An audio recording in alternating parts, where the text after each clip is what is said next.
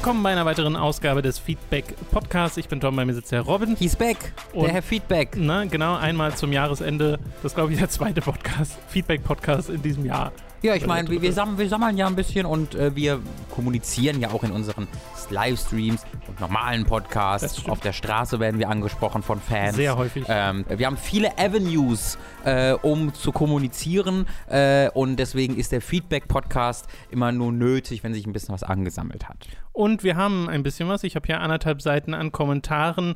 Äh, die meisten von unseren Feedback-Supportern auf Patreon und Steady, aber auch noch ein paar von YouTube, die vom letzten Mal noch übrig waren.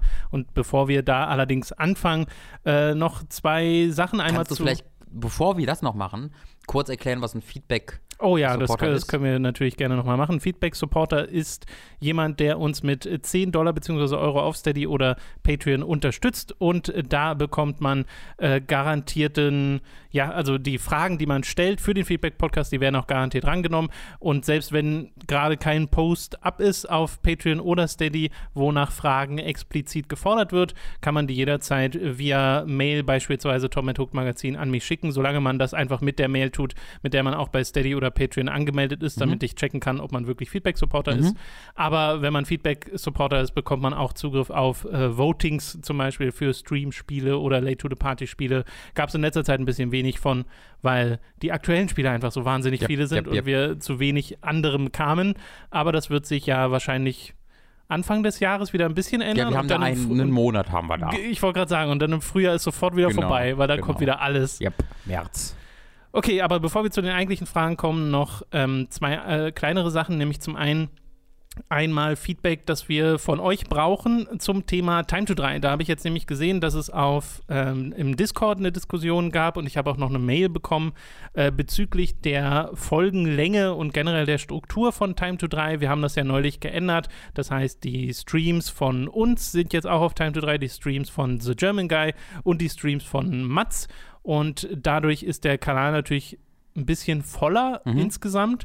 Äh, Das heißt, es kommen schon fast noch täglich Videos. Manchmal kommen ja täglich zwei, manchmal kommt auch mal gar keins, aber so im Schnitt kommen noch täglich Videos.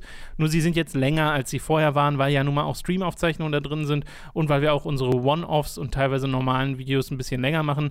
Sowas wie Phoenix Wright läuft jetzt trotzdem auf einer halben Stunde pro Folge, was finde ich eine normale Länge ist.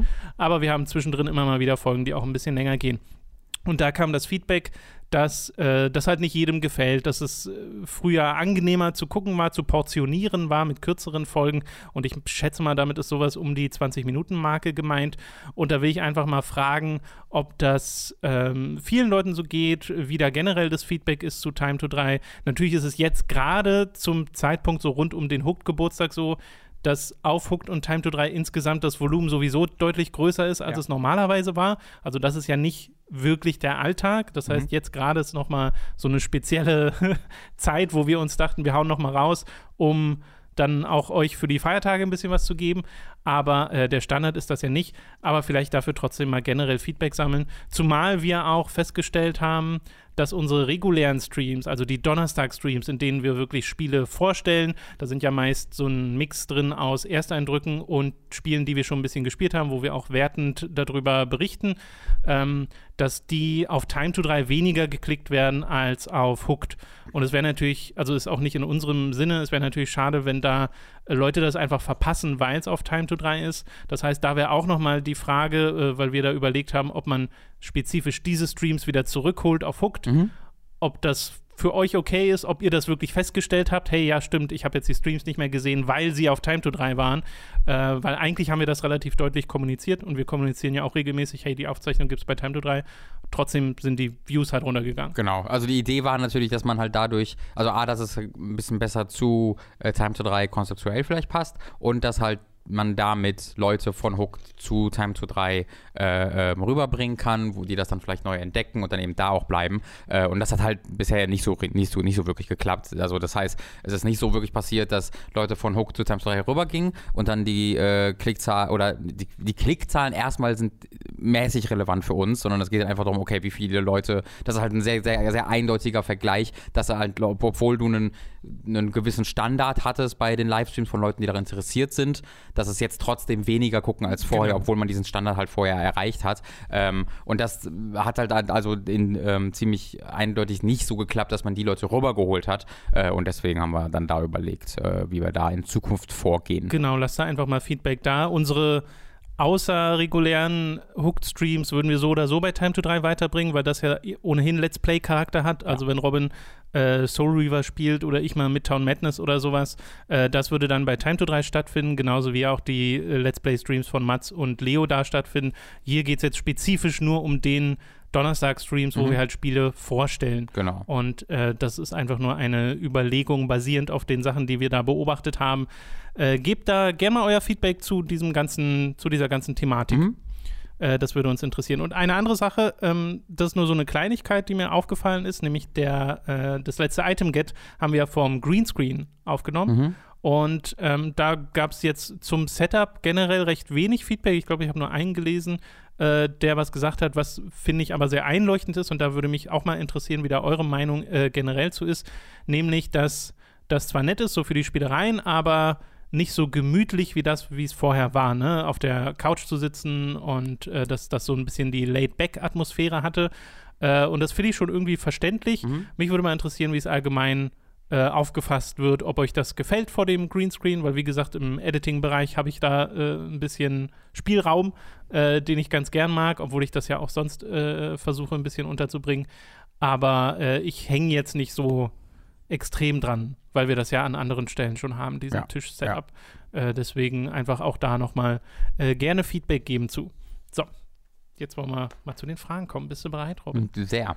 Also ich kenne die Fragen nicht. Also ich kann nur vermuten, aber ich denke schon. Direkt was Längeres. Habe viel von gelernt. Johannes.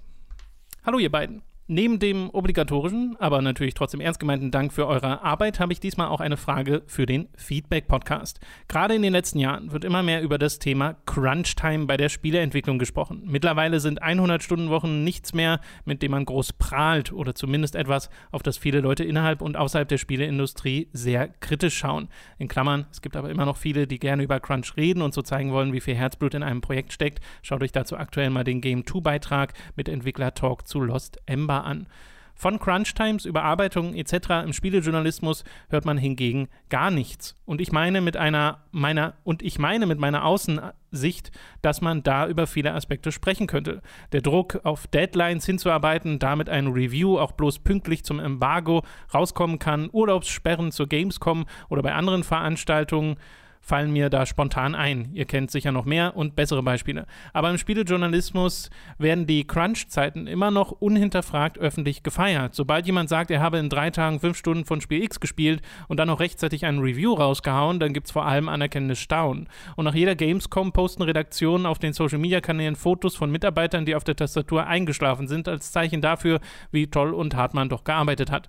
Wie ist eure Meinung dazu? Seht ihr das überhaupt als Problem an oder ist das halt der normale Arbeitsalltag im Spielejournalismus? Und würde es sich lohnen, mal genauer auf das Thema zu schauen? Euch als unabhängigen und selbstständigen Journalisten mit Erfahrung und Connections in die klassische Form des Spielejournalismus und mit einem wachen Auge für gesellschaftliche Fragen hinter der glitzernden Fassade der Spielewelt würde ich zutrauen, dass ihr da ohne Scheuklappen und nuanciert draufschauen könnt. Liebe Grüße und macht weiter so. Johannes. Aber erstmal vielen Dank für auch die im Text dann noch versteckten Komplimente. Sehr, sehr, sehr, sehr freundlich, Johannes. Äh, sehr, sehr appreciated.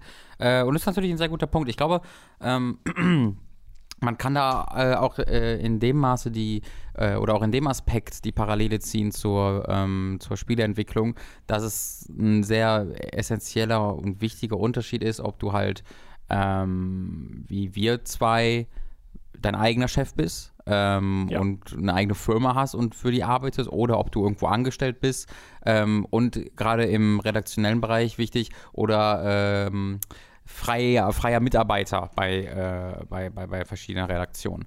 Ähm, weil für uns beide, wenn wir halt viel arbeiten, das erlegen wir uns nur selbst auf, äh, Tom mir und ich ihm, nein Spaß, also wir uns unmittelbar selbst ähm, und das ist halt completely fine, also wir machen das halt nur, wenn wir wollen ähm, und wenn wir Freude daran Also- haben und wenn wir glauben, das bringt was. Bei uns ist halt, das haben wir ja relativ früh uns schon so gegenseitig gesagt, wenn jemand mal merkt, dass ein Tag nicht geht oder so, Ja. dann macht man Ohne halt mal einen Probleme. Tag nichts. Genau, Äh, also oh- ohne, dass da der andere dann sagt, na, jetzt sind hier aber, also ja. dann musst du am nächsten Tag zwei Videos machen. Genau, so genau. Motto.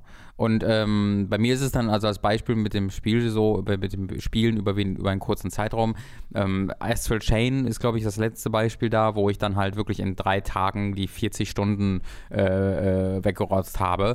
Aber das war halt, das habe ich halt eher genossen. So, da habe ich halt, weil ich konnte da halt den ganzen Tag zu Hause bei mir sitzen, die Aufnahme machen und das halt zocken. Mhm. Und das ist halt, das, das, wollte ich halt und hatte ich halt Bock drauf. Ähm, wenn du ein Redakteur in einer größeren Redaktion bist, dann musst du sehr wahrscheinlich erstmal von 10 bis 6 Uhr oder welche Zeiten auch immer da jetzt normal sind bei, bei euch in der Redaktion, ähm, im Büro verbringen und dann diese Zeit ja. noch ins Spiel investieren. Vielleicht kannst du ein bisschen früher kommen oder ein bisschen, äh, ein bisschen äh, früher gehen oder ein bisschen später kommen. Aber im Normalfall musst du schon im, im Büro sein äh, und irgendwie dann noch in Anführungszeichen richtig arbeiten, äh, beziehungsweise so arbeiten, dass man klassisch denkt, ah, der arbeitet, weil er am PC sitzt. Ähm, und das ist halt bei uns kein Problem. Deswegen, ich glaube, das ist, muss, ist halt sehr, sehr, sehr, sehr zweigeteilt, aber das Problem existiert im Kern definitiv genauso, nur dass wie du tatsächlich gut sagst und wo ich auch selbst noch nicht so richtig drüber nachgedacht habe, dass es tatsächlich noch sehr viel mehr gefeiert wird äh, in, der, ja. in der redaktionellen ich da, Industrie. Ich habe da schon drüber nachgedacht, weil ich doch auf Twitter ab und zu mal sehe, wenn Leute irgendwie ihre Video-Editing-Timelines posten, um zu zeigen, wie krass das ist und wie viel Arbeit man reinsteckt und die Postzeit ist irgendwie 2 Uhr nachts mhm. oder so. Äh, und dann versuche ich natürlich auch in Kontext zu ziehen, okay, von wem kommt das gerade? und wenn das irgendwie ein Danny O'Dwyer macht oder sowas, bei dem weiß ich ja, okay, der, der hat ja keinen Chef über sich. Mhm. Also das ist seine Wahl in dem Fall. Ja. Äh, aber er hat natürlich Leute, die neben ihm arbeiten und da weiß ich nicht, ob da eine Hierarchie existiert mhm. in irgendeiner Form und wie da dann potenziell Druck aufgebaut wird, weil sowas passiert, denke ich, auch oft unbewusst, weil das Klar. ist ja so dieser Klassiker bei äh, Rockstar, wo man das gesagt hat, ne, wo es heißt, die Hauserbrüder, die arbeiten halt, also für die ist das so ein Standard, dass mhm. die 80 Stunden die Woche arbeiten. Aber das hat dann eben dann auch einen Effekt auf die Leute, die unter ihnen genau. angestellt sind und dann entsteht da so eine Erwartungshaltung. Und ich glaube, im Spielejournalismus kann es das auch geben. Ich meine, du hast ja gerade dieses angesprochen mit dieses, diese normale Arbeit und dann das Spielen findet in der Freizeit statt. So war es ja ganz oft bei Giga. Mhm. Also ich kann mich erinnern, bei GTA und bei The Last of Us, glaube ich. Also es gibt so eine Handvoll Spiele, wo ich wirklich gesagt habe, okay, das mache ich jetzt zu Hause. Mhm. So, dann habe ich quasi Homeoffice gemacht aber das war immer so ein bisschen verbunden mit, okay, so halb einen, im Hinterkopf immer sch schlechtes Gewissen in Anführungszeichen und dieses, na, okay, ich muss dann auch abliefern ja, und das ja, muss schnell gehen. Ähm, weil bei Giga natürlich auch immer diese Mentalität herrschte, von wegen, deine Arbeitszeit muss direkt monetarisiert werden. Und dann hatten wir noch Systeme im Backend und hast du nicht gesehen, die sowas getrackt haben. Mhm. Äh, und das ist äh, der Horror. Das wurde Gamey, irgendwann hat jemand eine Trophäe bekommen. Ja, in so einer ja, Rangliste, ja, der die meisten Klicks hatte. Äh, das war gut. Das ist Gamification. Das ist, das ist wirklich furchtbar. Also sowas, sowas mag ich gar nicht. Aber eigentlich wäre hier am interessantesten, wie es aussehen würde innerhalb von einer GameStar-Redaktion oder mhm. sowas. So wirklich so einen etwas größeren Komplex. Wie sieht das da aus? Wie ist da dieses äh, dieses Druckverhältnis, falls es überhaupt existiert, ne, ist ja nur Spekulation, ich weiß wirklich nicht, wie es aussieht in der GameStar-Redaktion, ähm, weil die können da wahrscheinlich noch mal mehr zu sagen. Bei uns, wir sind jetzt halt schon, wie wir neulich festgestellt haben, fünf Jahre in dieser Selbstständigkeit. Mhm. Und ich glaube, da gibt es das auch. Also ich merke auch teilweise dieses, okay, wir haben jetzt halt die Zeit, wo so viele Spiele rauskommen, also muss ich da dann auch hinterher sein und klotzen und versuchen, die Videos rauszubringen. Und ich merke, dass es eigentlich teilweise schon zu viel ist, also wo ich dann auch abends im Schnitt noch sitze und mir denke, nee, okay, ich sollte jetzt mal aufhören. Mhm. Äh, und da schwingt aber immer noch so ein bisschen mit, äh, ja, aber beschwer dich doch nicht, das ist doch dein, mhm. also den andere würden sonst was tun, um ja. den Job zu haben, den du hast. Ja. Das ist eigentlich auch die falsche Herangehensweise und eigentlich weiß ich das auch, weil äh, wenn man sich irgendwie in den Burnout reinarbeitet, dann hat keiner was davon. Ja. Auch nicht die Patreons, die uns hier bezahlen oder die Steady-Leute. Äh, deswegen, ich glaube, auch in der Selbstständigkeit. Ich, hätte, ich gibt, würde vielleicht profitieren, weil ich dir das Geld streichen könnte und ich mehr verdienen würde. Was jetzt nicht der Grund ist, warum ich dich so unter Druck gesetzt habe die letzten Wochen, Tom. Ich möchte, ah, Mist. Naja. Ja, aber ich glaube, wie gesagt, dass das auch da existieren kann. Ja. Also, dass dieser also selbstgemachte Fall, Druck auch etwas ist, was ähm, psychisch schädlich sein kann. Wo das ein, wirklich ein Riesenproblem ist, ist, wenn du halt selbstständig arbeitest, aber nicht wie wir in so einer gefestigten Form, ähm, sondern halt wirklich als Selbstständiger, der pitchen muss und der äh, für Oh ja. verschiedene Redaktionen ist, weil da wirst du halt sau schlecht bezahlt. Also es sei denn, du bist wirklich einer, Im der das seit, genau. auf jeden Fall, ja. Es sei denn, du bist halt einer, der das seit, weiß ich nicht, 15 Jahren macht und all die Connections hat, dann kannst du auch ganz okay verdienen äh, und ganz gut verdienen als ähm, und auch zuverlässig verdienen als freier Redakteur. Aber wenn du da relativ neu bist und dazu äh, erzähle ich auch mich, als ich damals nach Giga Mhm. äh, als freier Redakteur für anderthalb Jahre gearbeitet habe, ähm, da verdienst du halt wirklich echt ziemlich, ziemlich schlecht, äh, wie du das oftmals auch an anderen Redaktionen tust, nur dass du noch zusätzlich kein wirklich festes Gehalt hast, was du dich zumindest verlassen kannst, also ein schlechtes Gehalt, das von dem du weißt, dass es da ist, Ja. sondern du hast ein schlechtes Gehalt, auf das du dich monatlich neu bewerben musst, um es zu bekommen, wenn nach Möglichkeit. Ja, vor allem, Ähm, also um das mal in Perspektive zu setzen, war es nicht sogar üblich, dass man für einen Test teilweise 50 Euro bekommen hat, Absolut. je nachdem? Äh, also es, Das müsst ihr euch ich mal habe vorstellen. ich denn hab teilweise auch für 35 bekommen. Das, Äh, das müsst ihr euch wirklich mal vorstellen, Ja. was, was in so einen Test reingeht. Also es ist ja eine, die Schreibzeit Ja. und die darf dann, wenn du freier Journalist bist und so wenig Geld bekommst, natürlich auch nicht hoch sein. Und meistens ist es ja dann auch so, dass die Leute einen Test für mehrere Leute machen, also spielen das Spiel einmal und schreiben aber vier Tests oder sowas, wo dann auch die Qualität logischerweise drunter leidet. Äh, aber die Spielzeit wird halt gar nicht angesehen. Also das ist, glaube ich, so ein, eines dieser Probleme vielleicht, Ja, die, ja, dass die Industrie zumindest hatte, ich weiß nicht, wie es heute ist, ähm, dass die Spielzeit nicht mit einberechnet wird als Arbeitszeit. Mhm. Aber ist Absolut. sie ja nun mal einfach. Es ist sie absolut. Ähm, also die, da, das ist halt wirklich, da, da ist, also das war irgendwie Hopfen und Malz verloren, einfach weil die Redaktionen äh, darauf angewiesen sind, so wenig zu bezahlen, weil sie so wenig Budget haben und das nicht nur noch so tragen können. Äh, und, und aber auf der anderen Seite ist es halt für die Redakteure selbst äh, nicht wirklich machbar. Also ich war, hatte dann ja einfach viel Glück, dass ich dann bei Giga mit Robin Wölse und Anime Awesome so, ein, äh, so eine, wirklich eine feste Einnahmequelle gefunden habe, die Ja, gut ja, ja, lief.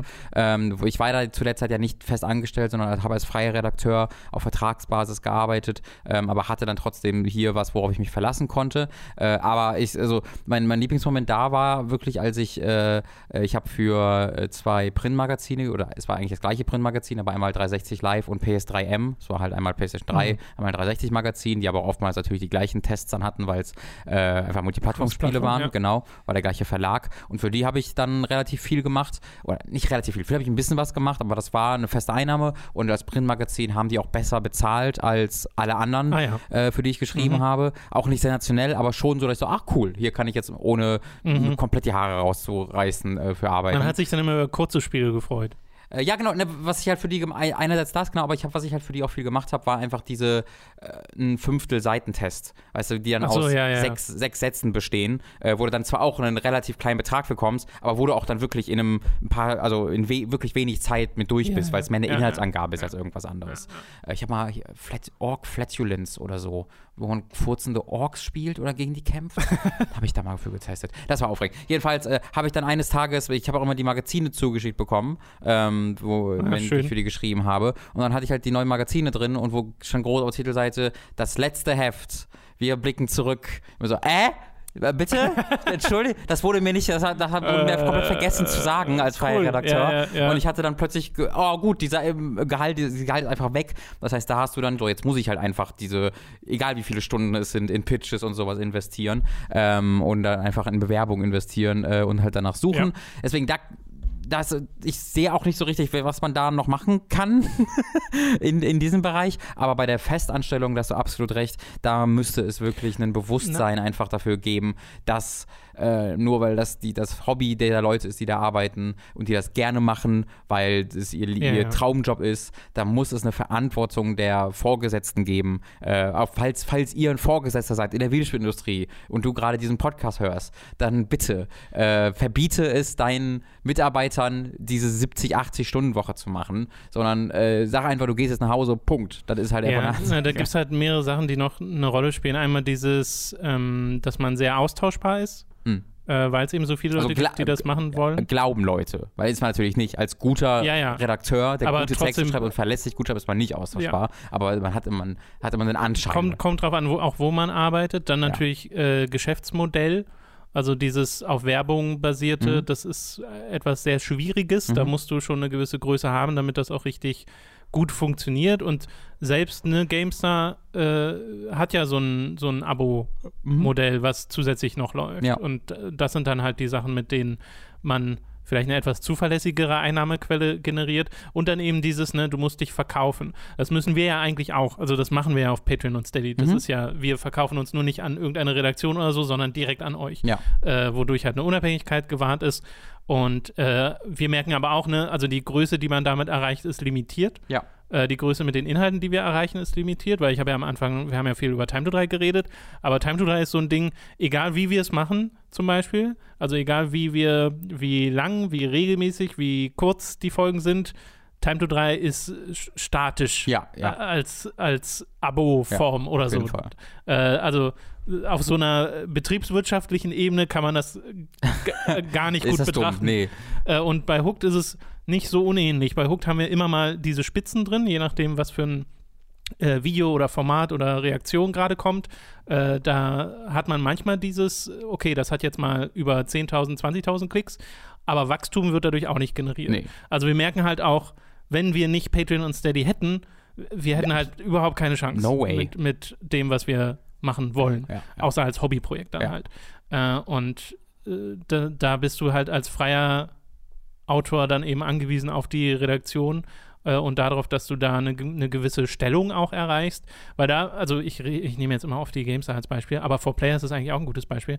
Ähm, weil bei beiden dieser Redaktionen habe ich das Gefühl, dass die sehr gut teilweise ihre Redakteure halten. Mhm. Also, dass ich da Leute sehe, die waren auch Das schon stimmt, vor ja. zehn Jahren da. Ja. Und da würde ich dann vermuten, und ich stecke nicht drin, deswegen wirklich nur eine Vermutung, dass da dieses Austauschbarkeitsgefühl Mhm. vielleicht nicht so vermittelt wird. Ja, Während wir aus erster Hand wissen, ja, bei Giga hast du dich halt nicht so besonders gefühlt genau. als Angestellter. Genau. Ja. Äh, ja äh, alles absolut. Äh, super interessanter, äh, interessantes Thema, da darüber nachzudenken, was halt auf jeden Fall stimmt, ist, dass diese Verherrlichung ähm, Ja, ja, ja. schwierig ist. Äh, ich würde auch sagen, also ich trage dazu auch bei, äh, weil ich mache das halt auch äh, so sagen, oh, ich habe jetzt so reingekloppt da, weil ich dann einfach weiß, bei mir ist das einfach pure Leidenschaft und pure Freude und keinerlei, also nicht nur so, dass ich dazu nicht aufgefordert wurde, sondern auch nicht mal im Hintergedanken, dass da irgendjemand über mir steht, der das auch geil fände, Mhm. sondern es ist einfach nur für mich, ähm, weil ich es halt cool finde. Ähm, aber äh, Das es hilft dann nicht unbedingt bei dem Thema. Das ja, das stimmt. ist ganz witzig. Ich versuche das bewusst zu vermeiden. Ja. Also ich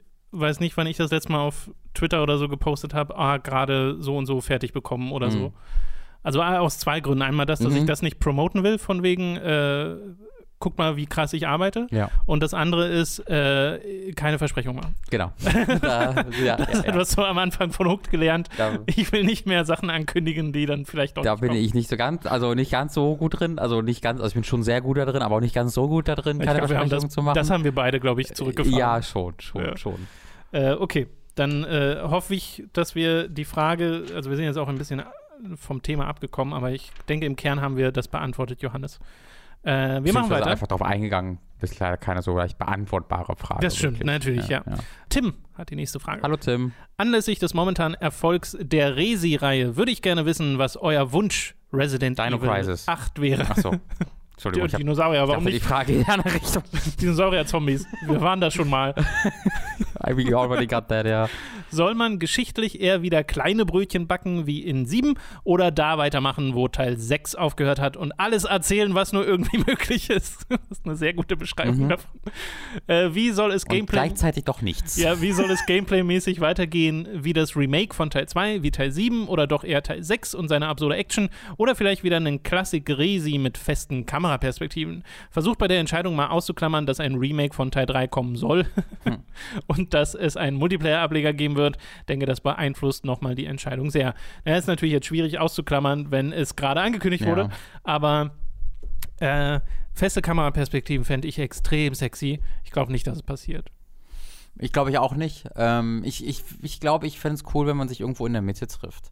Ähm, ist eine sehr lame Antwort, aber ist tatsächlich so, weil ich, das, ich habe es bei sieben schon vermisst, dass es ähm, in seinem Narrativ recht unambitioniert war, ähm, sondern so klein blieb. es war, blieb sehr klein, die ganzen äh, Resident Evil Charaktere wurden irrelevant, bis auf Cameos.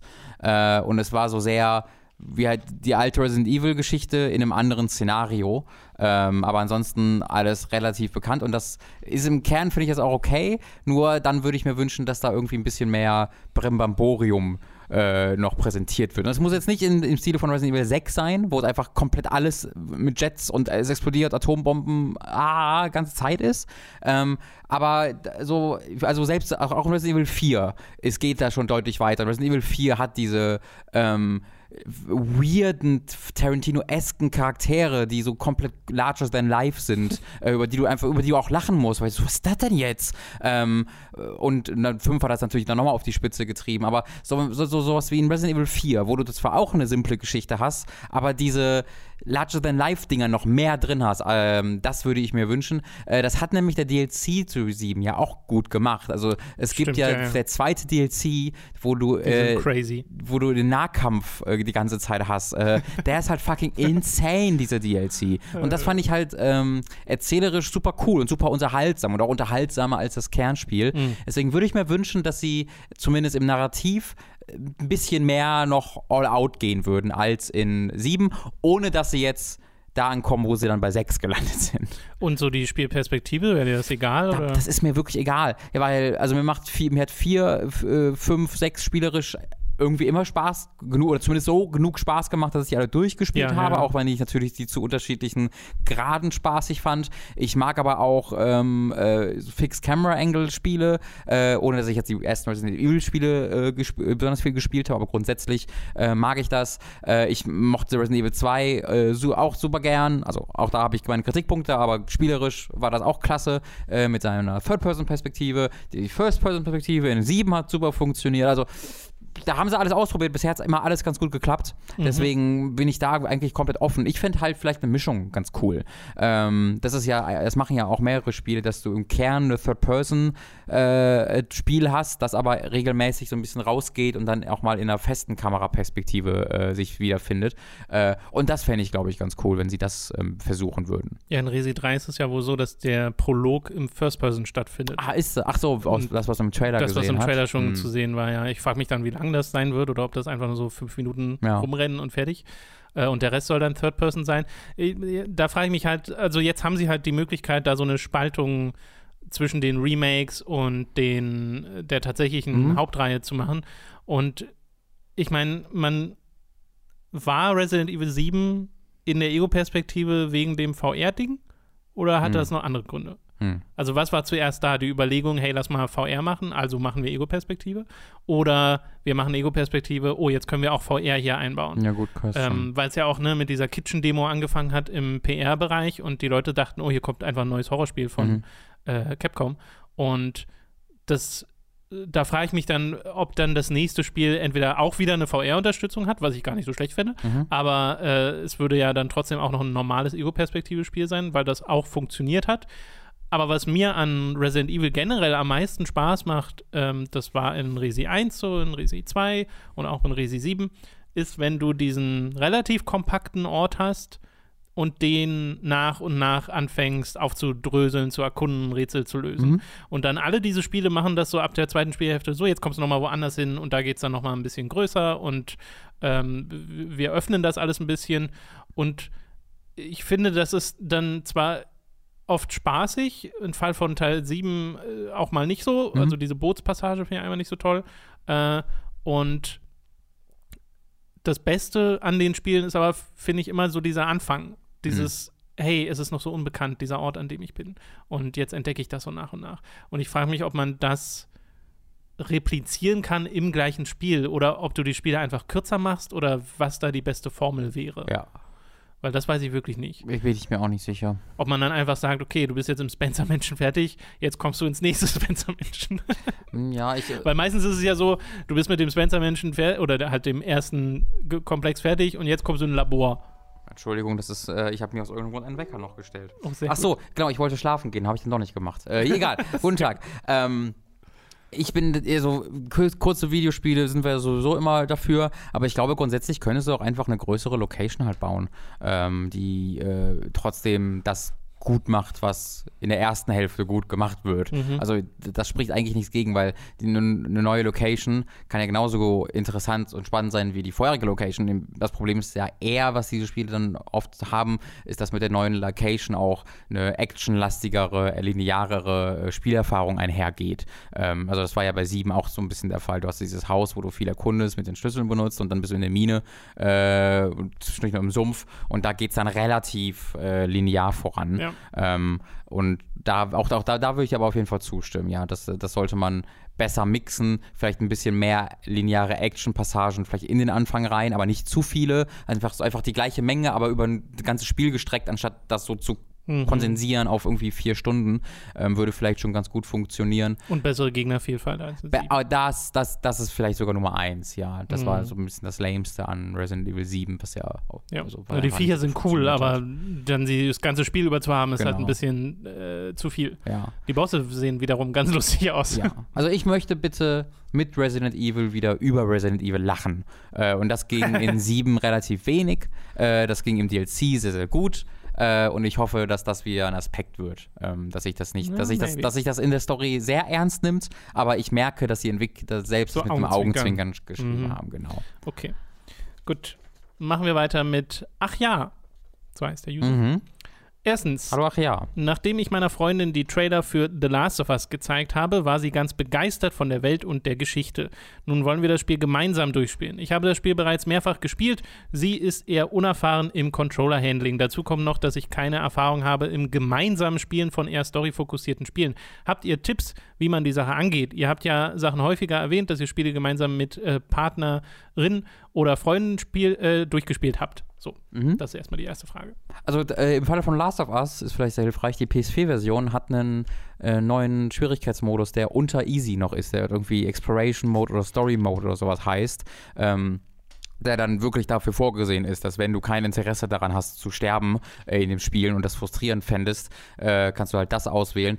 Ähm, die Steuerung ist natürlich immer noch die komplizierte, die sie auch vorher war und gerade bei Last of Us mit sein, jetzt hältst du die Taste, um zu craften, dann hast du das im Inventar und musst es dann nochmal benutzen. Ähm, das ist ja durchaus nochmal ein bisschen komplexer als jetzt ein Uncharted.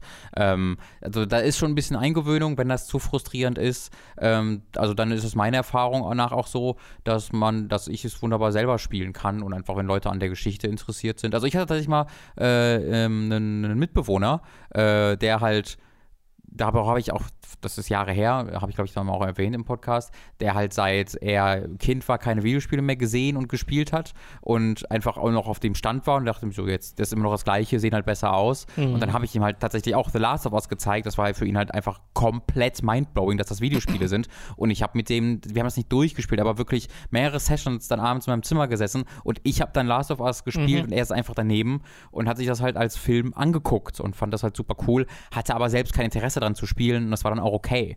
Ähm, also einfach ausprobieren, würde ich sagen. Ja, äh, Gib genau. deiner Freundin ruhig mal den Controller äh, in die Hand, wenn sie, wenn sie das denn möchte.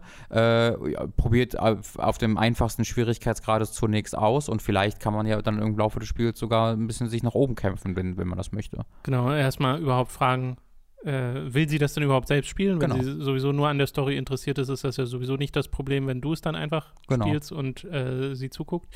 Und natürlich ist dann wieder die Frage, äh, du hast jetzt geschrieben, unerfahren im Controller-Handling. Da sind 3D-Spiele eigentlich nicht der beste Anfang, Hm. das äh, zu üben, weil du zwei Sticks gleich hast, die Ja. du teilweise benutzen musst und dann noch die ganzen anderen Tasten. Da eignen sich in der Regel 2D-Spiele eher für, äh, um sich da so ranzutasten. Aber wenn Last of Us so einen Modus hat, wo zumindest spielerisch dann kein Druck äh, entsteht, weil es halt einfach ist, dann äh, ist das wieder, vielleicht wird das davon so abgefedert, Ja. weißt du? Äh, deswegen, ja, einfach Ach, ausprobieren. ich liebe das. Das ist eines meiner liebsten Hobbys. Leuten Dinge zeigen, die ich schon kenne. Ja, ja, ja. Ähm, und dann, das, also, das sind meine Real-Life-Reaction-Videos. Ich liebe ja auch Reaction-Videos, habe ich schon oft erzählt, meine größte Guilty Pleasure. Ähm, und das ist einfach das in Real-Life, dass ich einfach gar nicht den Fernseher mehr angucken will, sondern nur die Person neben mir, äh, weil ich so viel daraus ziehe. Ähm, Oh, da ist aber eine Sache noch wichtig. Äh, Ja, das nicht man, zu Ja, aktiv genau, zu also dieses, dieses Beifahrerspielen ja, ja. darf nicht Ja. äh, überhand nehmen. Also wenn sie dann am Controller ist, wirklich machen lassen Ja. und vielleicht am Anfang sagen, hey, wenn du dann Hilfe möchtest, sag Bescheid. Genau. Und nicht so dieses, mach mal hier, guck mal da, guck mal Mhm. jetzt links und Mhm. jetzt kannst du den und dann das, weil das ist unglaublich nervig. Äh, genau, und äh, was ich, äh, was, was sehr, sehr wichtig ist, halt nicht die eigenen Meinungen dann auf die andere Person zu projizieren dabei. Weil ganz oft, wenn du halt Leuten Dinge zeigst, macht man das dann mit dem Hintergrund so, diese Person mag das dann bestimmt genauso. Und vielleicht mag sie Mhm. das dann, die Person, das entweder auf eine andere Art und Weise oder sie mag Dinge, die du nicht mochtest und mag Dinge nicht, die du mochtest oder sie mag einfach gar nicht. Ähm, und da darf man halt auch, also da muss man halt komplett d'accord mitgehen. Also das kann halt gut Ja. passieren, das ist dann auch komplett fein und dann da auch nicht irgendwie beleidigt sein oder so. Ähm, ich, das ist halt auch bei mir, also ich, ich mag halt auch das, weil ich mag dann darüber zu reden. Okay, interessant, was ist denn da, was haben wir denn da unterschiedlich wahrgenommen?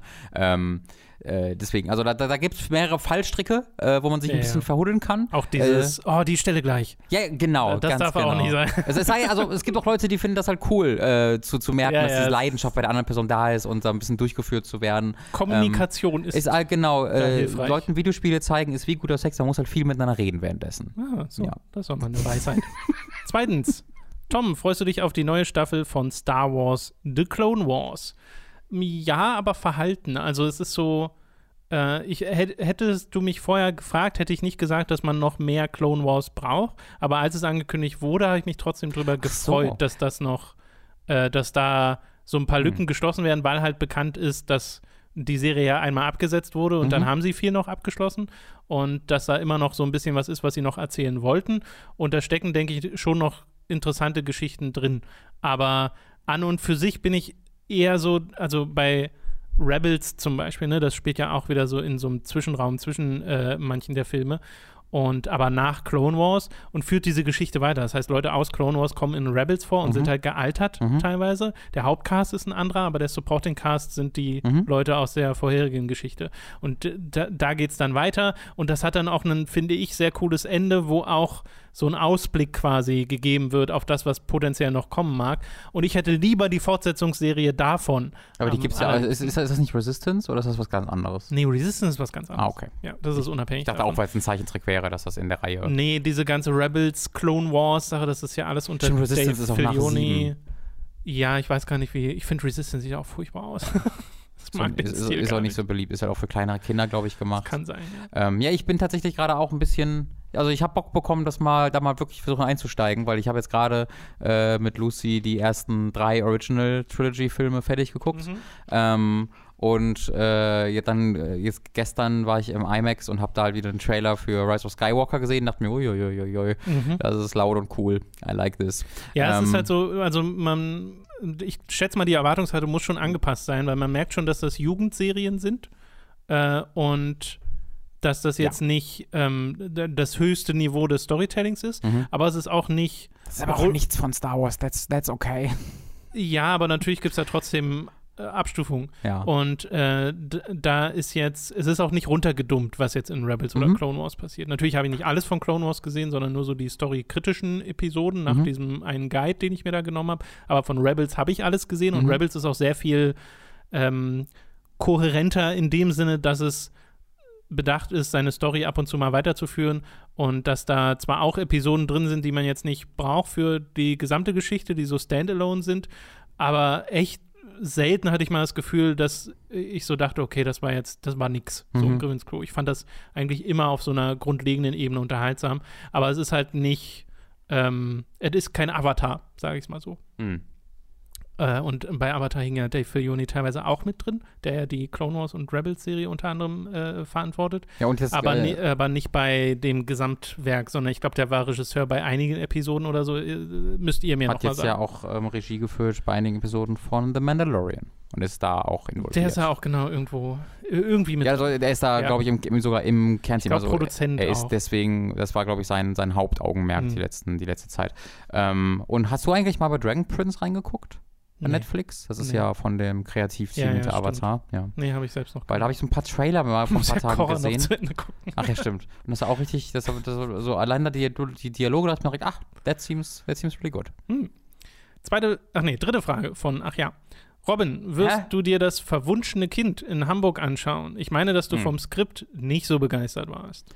Äh, nee, das meinst du, glaube ich, falsch. Zumindest äh, meine ich mir nicht daran, das Wir gesagt haben mal, zu haben. Das ist doch Harry Potter, oder? genau. Ja, also wir haben mal über irgendein so ein Skript gelesen und ich Ja. glaube, du warst äh, jetzt auch nicht, also wirklich so wie er schreibt, nicht so begeistert, aber jetzt Okay. auch nicht. Ja, also ich habe es nie komplett, also das, das gibt ja in Buchform, das Skript. Und das habe ich halt Ja. nie komplett gelesen, weil ich es einfach, ich finde es nicht interessant, ähm, außer Ja, aus Research, äh, genau, ein, Skript zu lesen als Buchform dafür. Also das ist einfach kein Medium. Das ist halt so ein Zwischenmedium, das nicht dafür gedacht Ja, ist, äh, als Unterhaltung unmittelbar zu dienen. Deswegen finde ich das so, mh, daran, auch daran festmachend über eine, eine Geschichte zu urteilen, ist eigentlich unmöglich. Ist auch so ein bisschen, als hätten wir euch einfach nur das Skript für unsere Katzen-Matz-Show gegeben. Das hätte ähnlich. Would not have worked. nee. ähm, und das, das ist halt bla. Und ich, ich finde auch so, ja, die Geschichtseckpunkte, die ich mir dann lese, wirken schon sehr, sehr far out. Aber äh, in Teil, in Prisoner von Azkaban reisen sie halt durch die Zeit und dann vergessen sie das, dass sie das können für den Rest der Geschichte. also ist ja auch das Harry Potter, Leute. Das ist nicht das gut, der heilige Gral des Storytelling. It's fine, I guess.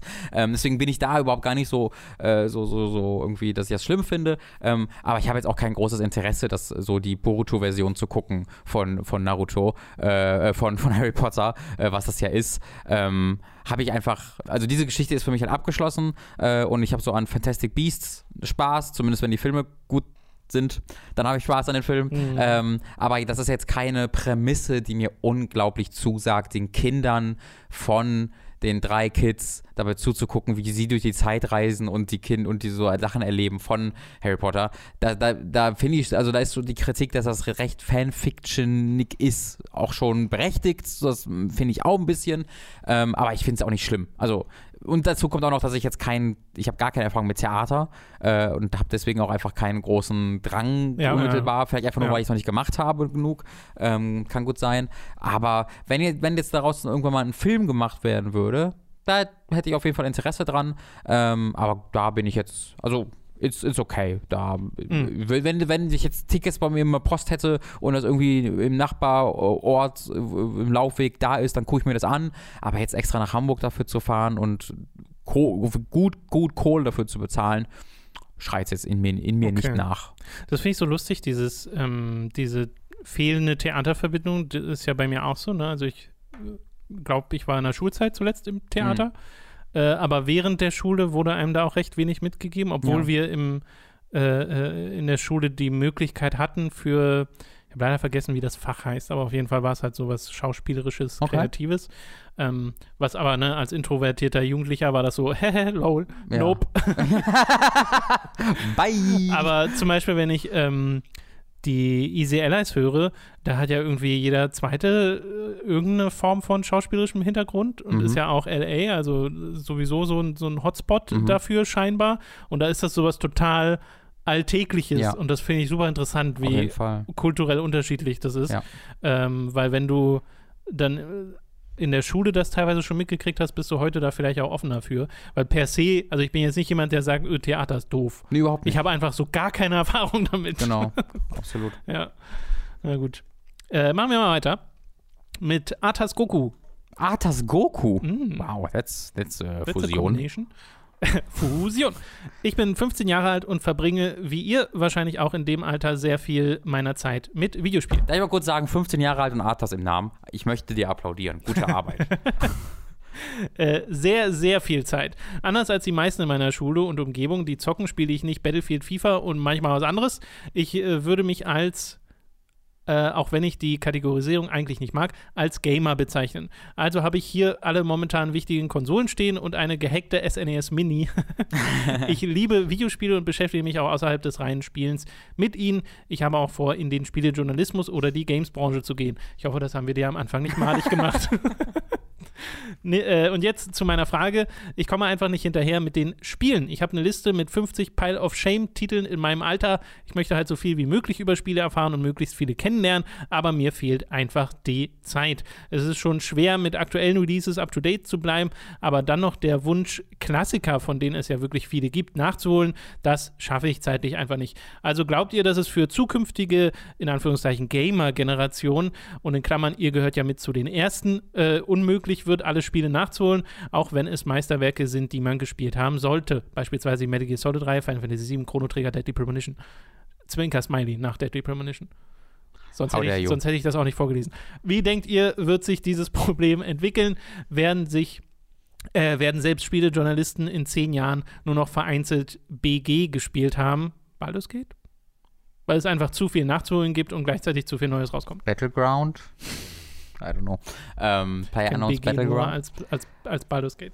Wahrscheinlich, ja. Es ist ganz interessant, finde ich, äh, mal die, diese Perspektive von jemandem zu hören, der noch sehr jung ist, weil äh, natürlich das, was so hinter dir liegt, immer größer wird. Ja. Und also einerseits ist dieses, ne, ihr gehört noch zu den ersten, was so Spielegenerationen angeht, das stimmt ja auch überhaupt mhm. nicht eigentlich. Aber ich verstehe, warum es aus deiner Perspektive stimmt, weil Videospiele gibt es ja schon wirklich, wirklich lange. Und Leute, die 10, 20 Jahre älter sind als wir, haben auch schon so ihr ganzes oder halbes Leben lang äh, Videospiele gespielt, nur dann halt nochmal andere. Also uns fehlen ja auch Amiga und 1064 Klassiker. Ja, und mir, also mir fehlen auch NES Klassiker und mir fehlen auch ja, ein großer Teil auch. von PlayStation-Ära-Klassikern, weil ich einfach zu jung für war, um das zu wertzuschätzen ja. zu können. Also das finde ich halt auch interessant. Deswegen, dass so Sachen wie Final Fantasy VII aufgezählt werden, das geht mir ja genauso. Das habe ich auch nie gespielt, weil ich einfach verpasst habe. Ähm, und du kannst einfach nicht alles nachholen. Du, also nee. ähm, es ist Unterhaltung. Ne? Eine Unterhaltung, äh, Unterhaltungsprodukte sind eigentlich ein, oh fuck, äh, ein äh, äh, ein, ein, Transitional Medium. Das heißt, eigentlich dient das ja dazu, dass, dass, dass du damit interagierst als Übergang zwischen zwei Dingen. Das ist eigentlich nicht der Selbstzweck. Du lebst eigentlich nicht dafür, um dieses Spiel zu spielen. Das ist jetzt nicht der, der Zweck, sondern das Spiel dient dazu, meinetwegen zwischen irgendwie zwei anderen äh, Sachen, die du in deinem Leben machst, die vielleicht dann das Leben ausfüllen, deine Arbeit, deine Schule, äh, was auch immer, dazwischen dich zu unterhalten, irgendwie zu, dir zu helfen, mit Singen klarzukommen, was auch immer. Aber äh, Videospiele sind selten der Selbstzweck, so wie sie ja bei uns sind. Ne? Bei uns dreht sich ja einfach das Leben in seinen Grundfesten um Videospiele. Ähm, und ich glaube, dass das nicht, also ich, ich, ich, ich erkläre, warum ich so ein bisschen rumstotter. Äh, ich glaube, man sollte das im Hinterkopf behalten. Das soll nicht heißen, dass ich hier sage, es sind nur Videospiele, äh, die, die bedeuten nichts, äh, ignoriert sie. Das soll es nicht heißen. Es soll aber heißen, dass es äh, also das ist völlig fein, wenn das, zu, wenn das zu einem der wichtigsten oder größten Lebensinhalte wird. So war es ja bei uns auch, schon bevor wir äh, mhm. das als, als, als, als Beruf gemacht haben. Und ich finde nicht, dass uns das jetzt kaputt gemacht hat. Äh, ich finde schon, dass das ab und zu bei mir zumindest zu viel wurde, rückblickend und mir nicht nur geholfen hat in meinem Leben. Äh, aber grundsätzlich würde ich jetzt nicht sagen, dass man, oh, Vorsicht, dass das nicht mhm. zu viel wird. Nein, mach so viel, wie du magst. Wichtig ist, glaube ich, aber im Hinterkopf trotzdem zu behalten, dass es eben nicht dieser Selbstzweck ist. Dass, dass man jetzt nicht versucht, anfängt, Videospiele zu spielen, weil man einfach alle Videospiele gespielt haben will.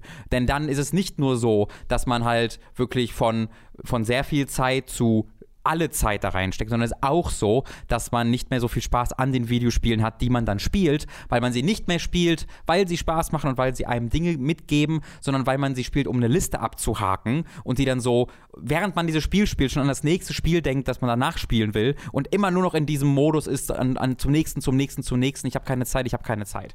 Ähm, und da wird man den Spielen nicht gerecht, da wird man sich selbst nicht gerecht äh, und das macht irgendwie alles ein bisschen schlechter.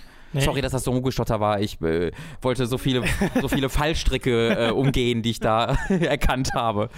Äh, also ich glaube halt, dass wenn du das mit Büchern oder Filmen machen würdest, das äh, zum gleichen Ergebnis führt, nämlich dass du dir das Ganze zur Arbeit machst. Hm. Dass du eine Liste hast, wo du sagst, okay, diese Sachen muss ich jetzt nachholen, sonst bin ich nicht, also in deinem Sinne dann qualifiziert zum Spielejournalismus, weil so klingt es für mich ein bisschen, als ob mhm. das so eine äh, aus so, so, einem Sinn für Qualifizierung heraus entsteht. Oh, das ist ziemlich egal. Äh, und das ist genau, das ist egal. Also du musst nicht alle Klassiker gespielt haben, genauso wie du nicht alle Klassiker gesehen haben musst, um Filmkritiker zu sein oder alle Klassiker gelesen haben musst, um Buchkritiker zu sein oder sowas.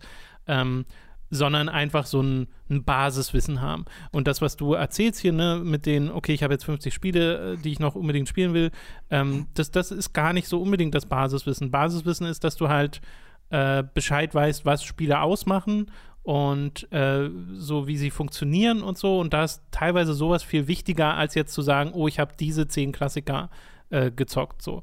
Ähm, dass du dich vielleicht eher so ein bisschen drüber hinaus informierst und gerade auf YouTube gibt es ja inzwischen so viele Quellen dafür, Game Makers Toolkit und hast du nicht gesehen, die so ein bisschen eine Ebene tiefer gehen, Mhm. ne, was Spiele angeht. Und das ist auch nicht annähernd so zeitintensiv, Hm. wie zu sagen, oh, ich spiele jetzt noch Deus Ex durch und alle Final Fantasies und Mhm. die Dragon Quests und hast du, hast du nicht gesehen.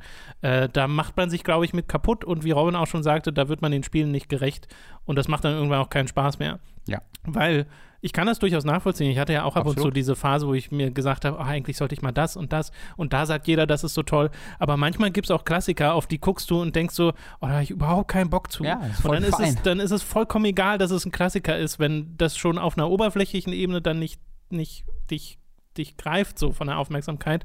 Dann musst du es auch nicht spielen. Du kannst dich ja dann trotzdem informieren, um zu wissen, oh, was macht es denn zum Klassiker und Ja. kannst das dann als Information aufnehmen und wertschätzen, aber musst es nicht selbst gespielt haben. Das ist ja generell sehr wichtig. Also Klassiker sind ja keine Spiele, die von allen geliebt werden, sondern Klassiker sind Nee. Spiele, die von eine, von der Gruppe von Leuten, die sie gespielt haben, gemocht werden. Aber äh, Deus Ex, äh, also die Leute, die jetzt Deus Ex lieben, lieben deswegen auch nicht alle Final Fantasy VII äh, als Beispiel. Äh, völlig random jetzt einfach mal reinge, reinge, Weil reingeschmissen. es jetzt beides Klassiker sind. Weil es beides Klassiker Ja, ja, sind, ja. genau. Ähm, das heißt, wir, also du als Einzelperson, kannst gar nicht all diese Klassiker so wertschätzen, wie die Leute, die, die ihr ganzes Leben, also die halt irgendwie so eine ganz special Erfahrung mit diesem Spiel hatten und sehr wahrscheinlich, also sehr wahrscheinlich die Leute, die so richtig dieses eine Spiel, dieses eine Kulte so richtig vergöttern, für die ist das so ein einmaliges Ding. Ja. Das ist mein Ding. Ich bin Final Fantasy VII Fan, wie ich von keinem anderen Spiel Ja. Fan bin. Ja. Das heißt, du als jemand, der das als Teil einer Liste nachholt, wirst das niemals, du wirst das vielleicht total mögen und, äh, und äh, wertschätzen können, aber du wirst es niemals so wertschätzen können, wie diese Person, für die das der Lebensinhalt so ein bisschen war und für die es geformt hat. Das ist komplett, äh, komplett okay. Äh, genauso wie es halt auch sein kann, dass es, einfach, dass es dir einfach nicht gefällt. Ähm, und das ist dann auch komplett fein. Das heißt dann nicht, dass du falsch liegst oder die Person falsch liegt, sondern einfach andere Point in Time. Manchmal, manchmal altern Spiele auch ganz schön scheiße. Ähm, und, und das ist auch okay. Also äh, ich würde noch äh, als kleines PS oder als kleinen Zusatz zufügen, zu informieren, ähm, dass halt ich als am wichtigsten betrachte, wenn du in den Journalismusbereich reingehst, dass du einfach argumentieren können musst. Du musst schreiben können. Ähm, das Ja, ist ja, so klar. viel wichtiger als Spiele spielen. Wenn, wenn eine Person drei Spiele gespielt hat in einem Jahr, aber über diese Spiele die interessantesten, spannendsten Essays äh, formulieren kann, die ich gelesen habe, dann ist diese Person für mich viel interessanter als jemand, der 50 Spiele spielt und alles in so irgendwie, irgendwie sehr ähm, polemischen irgendwie YouTube-Hasstiraden wegformuliert. Oh. äh, oder sonst irgendwas. Also, Oder halt formelhaft. oder, oder Formel, oder genau, einfach runterschreibt, das ist ein gutes Spiel, da springt man gut und Ja. man kann auch schießen ab und zu. Aber da darf man dann auch, also äh, ich glaube, wenn du, das ist richtig, aber ich glaube, wenn man sowas sagt, dann hat man als Neueinsteiger auch immer gleich so eine Angst, so von wegen, äh, ich, will, ich will ja nichts Schlechtes Nee, schreiben. Ja, genau, aber, das, das meine ich. Also das, der einzige Weg, wie du halt besser schreiben wirst, ist, wenn du halt schreibst. Genau. Ähm, Und da muss man halt akzeptieren, dass das am Anfang höchstwahrscheinlich jetzt nicht so wahnsinnig toll ist. ja, genau, aber das wirst du Aber- ja auch selbst nicht merken. Du selbst wirst deine Nee. Arbeit ja wahrscheinlich ganz gut finden. Und das ist auch okay so, also die sollst du auch gut finden, aber du wirst automatisch besser werden über die Ja, Zeit. also wenn ich mir meine Artikel angucke, die ich 2008 in meinem Gaming-Blog damals geschrieben habe, Ja. da merke ich halt auch, also mal ab ein, Wir hatten ja mal ein, ein Video darum, einen Podcast darum sogar gedreht. naja, um generell alte Mhm. Sachen, ne? Äh, äh, und ich dann sehe, okay, zum einen die Rechtschreibfehler, zum anderen Formulierungen Mhm. und ich merke halt total, dass ich da Sachen benutzt habe, die ich halt kannte aus GameStar und Co. Ab- So, so diese. Floskeln, die man Ja. halt dann aufgreift und wiederverwendet Ja. und das passt dann auch. Also das Ja. ist dann jetzt nicht so, dass ich sagen würde, oh, das, das geht dann gar nicht. Mhm. Heute geht es halt, finde ich, nicht mehr, Mhm. also das dann in dem Sinne zu bringen. Aber zumindest kommt man so langsam auf einen Standard. Ja. Äh, und da kann man sich dann ranarbeiten und dann gucken, wie man da vielleicht drüber äh, steigen kann. Aber äh, ja, das ist halt ein Prozess, das ist nichts, was so von einem Tag auf den anderen passiert. Ja. Aber äh, ich würde dir auf jeden Fall zustimmen, es ist wichtiger, das ist wichtiger, dieses Können, sich ausdrücken zu können, argumentieren Und zu dass können, es halt auch Spaß schreiben macht. zu können. Ne? Äh, oder im Fall, also vielleicht ist schreiben zu können sogar heute muss man das aufteilen, Ja. in, wenn du dich vor eine Kamera setzen ja. kannst und gut argumentieren kannst und eine gewisse Ausstrahlung hast und sowas, ist das vielleicht sogar mehr wert, als schreiben zu können. Ja, genau. Und wenn halt, also vielleicht macht das ja auch tatsächlich, vielleicht macht das Spielen ja den Spaß und dann das wirkliche ausargumentieren und überlegen, warum und schreiben oder Skripte schreiben oder hinsetzen, macht vielleicht gar nicht so viel Freude. Dann ist vielleicht einfach das nicht so deins und man hätte lieber Bock, einfach ein bisschen zu streamen oder sonst irgendwas. Das ist keine gute Karriere, um sie sich vorzunehmen, weil um eine Streamer-Karriere zu haben, musst du halt, ist es quasi so, als werd, ich werde Popstar.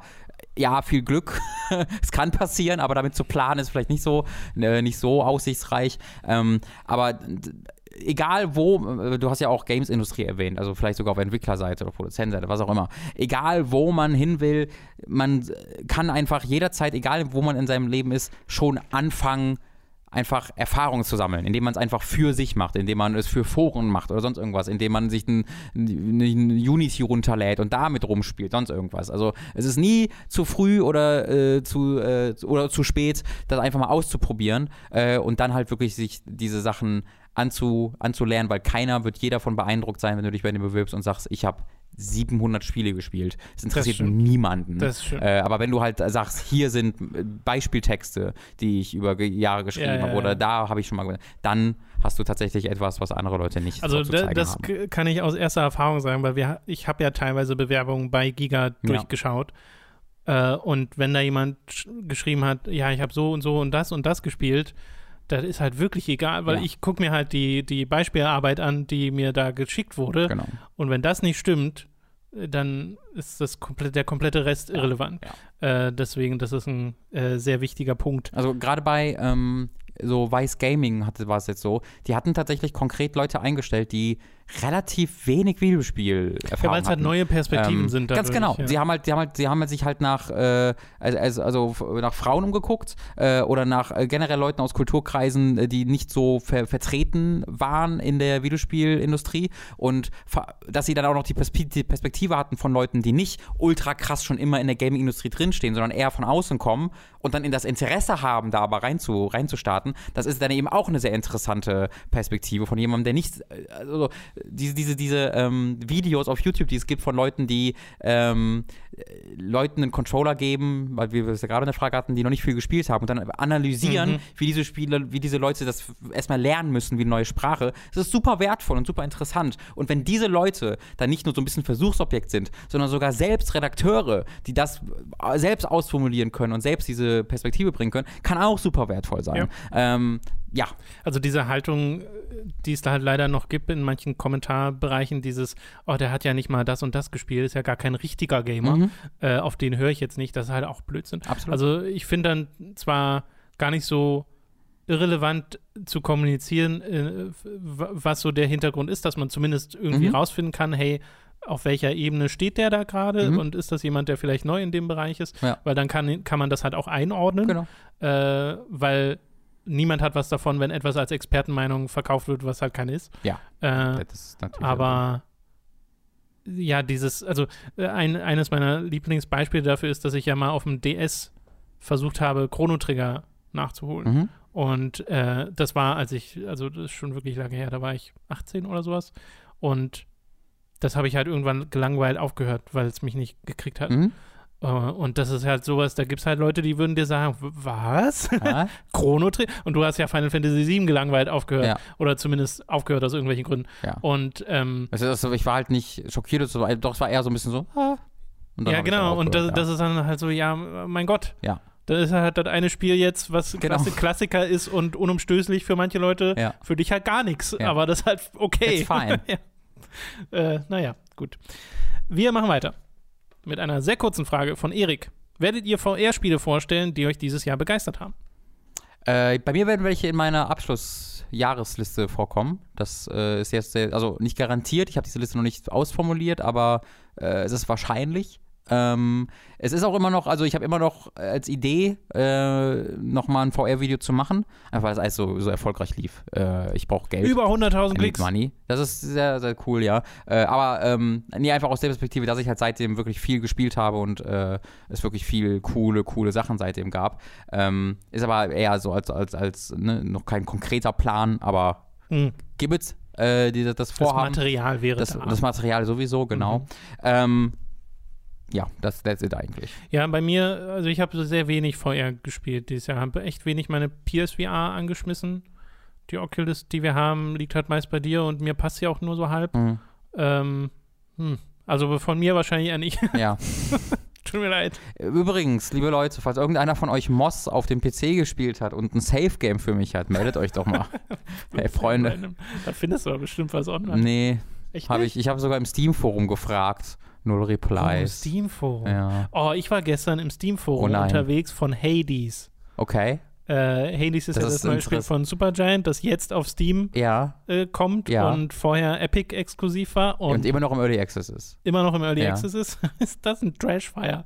Ach, sind da Leute immer noch dran, dass sie sagen, ich werde es niemals kaufen, ihr habt mich betrogen? Ja, ja, oder? da, da gab es so einen, der hat so richtig die Fackeln rausgeholt und den irgendwie so Sachen gesagt von wegen, ich kack den Entwicklern auf die Füße, wo ich so denke, holy shit, was geht denn hier ab? Alter, das sind Das ist ja immer noch ein Cesspool. so Opfer. Richtige Opfer. Weil ich denke mir, also das ist halt auch immer so, das wird dann gerne missverstanden, wenn man das so sagt, äh, dass so Kritik an Epic und Co., ja, sure, also Ja, da, natürlich. da gibt es äh, genug Nährboden für, aber wenn das immer, wenn das so diese nächste Ebene erreicht, wo du denkst, die haben einen, die haben, weiß nicht, Kinder entführt Ja, ja. und äh, so- sonst was für Verbrechen gemacht, wo ich dann denke, Perspektive, Leute. Und vor allen Dingen Perspektive. dann halt gegen die Entwickler. Das ist ja noch nicht mal Kritik dann an Epic, die da stattfindet, wenn du im Steam-Forum von Hades.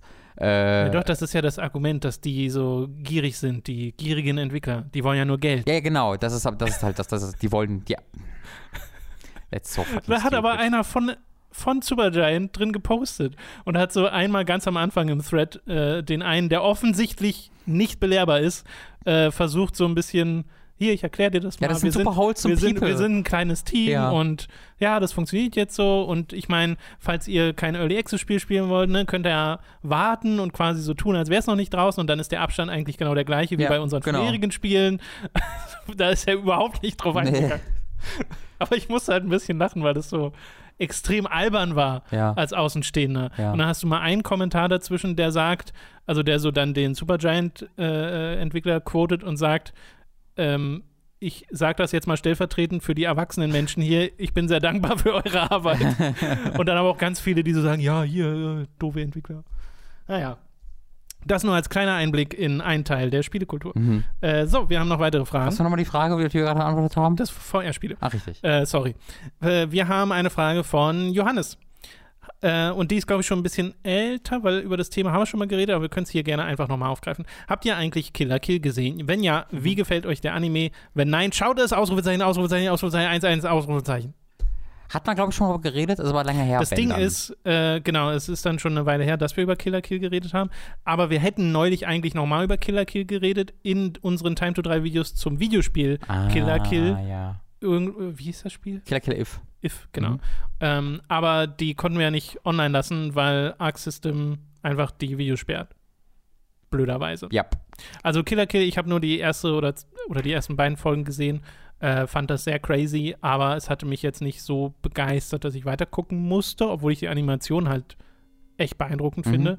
Äh, aber es, ja, weiß nicht. Ich kann gar nicht mit dem Finger drauf zeigen, was mich da jetzt irgendwie nicht abgeholt hätte. Äh, es gibt bei Schon mir eine Weile her. einen Anime aus dem Blog-Eintrag dazu. Bei Giga gab es zumindest mal. Ähm, ich weiß nicht, ob es den noch gibt. nicht so sicher, ob es den heute noch gibt. Äh, der war, der ist, also der ist äh, positiv, basiert aber, glaube ich, auch nur auf den ersten Folgen und war eher so weg runtergeschrieben, damit was da war, ähm, meiner Erinnerung nach. Bin mir nicht mehr ganz sicher.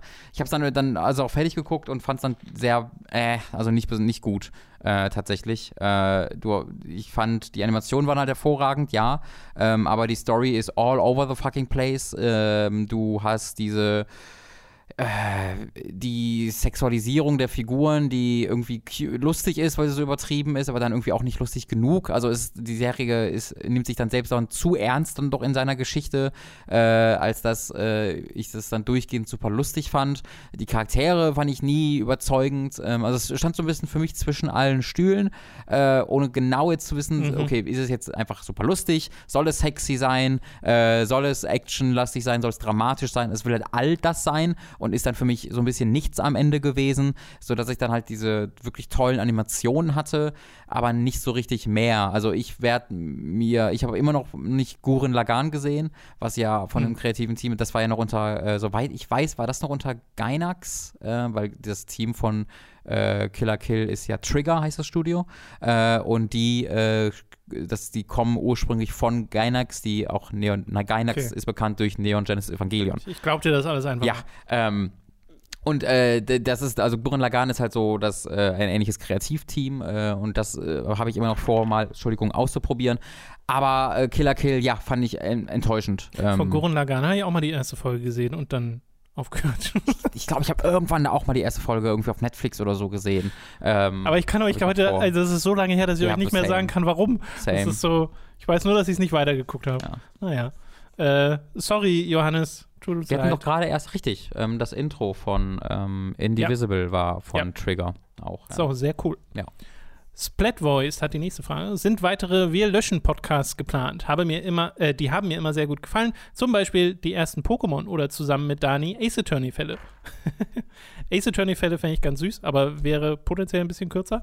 Äh, Pokémon eher nicht, weil das haben wir ja jetzt im. Wäre a lot of Pokémon. Ja, genau, und wir haben Hm. jetzt unsere Reihe, wo wir Pokémon bewerten. Das finde ich eigentlich noch lustiger. Ja. Und das Ding ist, äh, dieses Wir löschen Pokémon war mal eine Überlegung, dann haben aber die Jungs von Unlimited Ammo einen Podcast gemacht, wo im Wesentlichen Das wurde. aufgegri- Ja.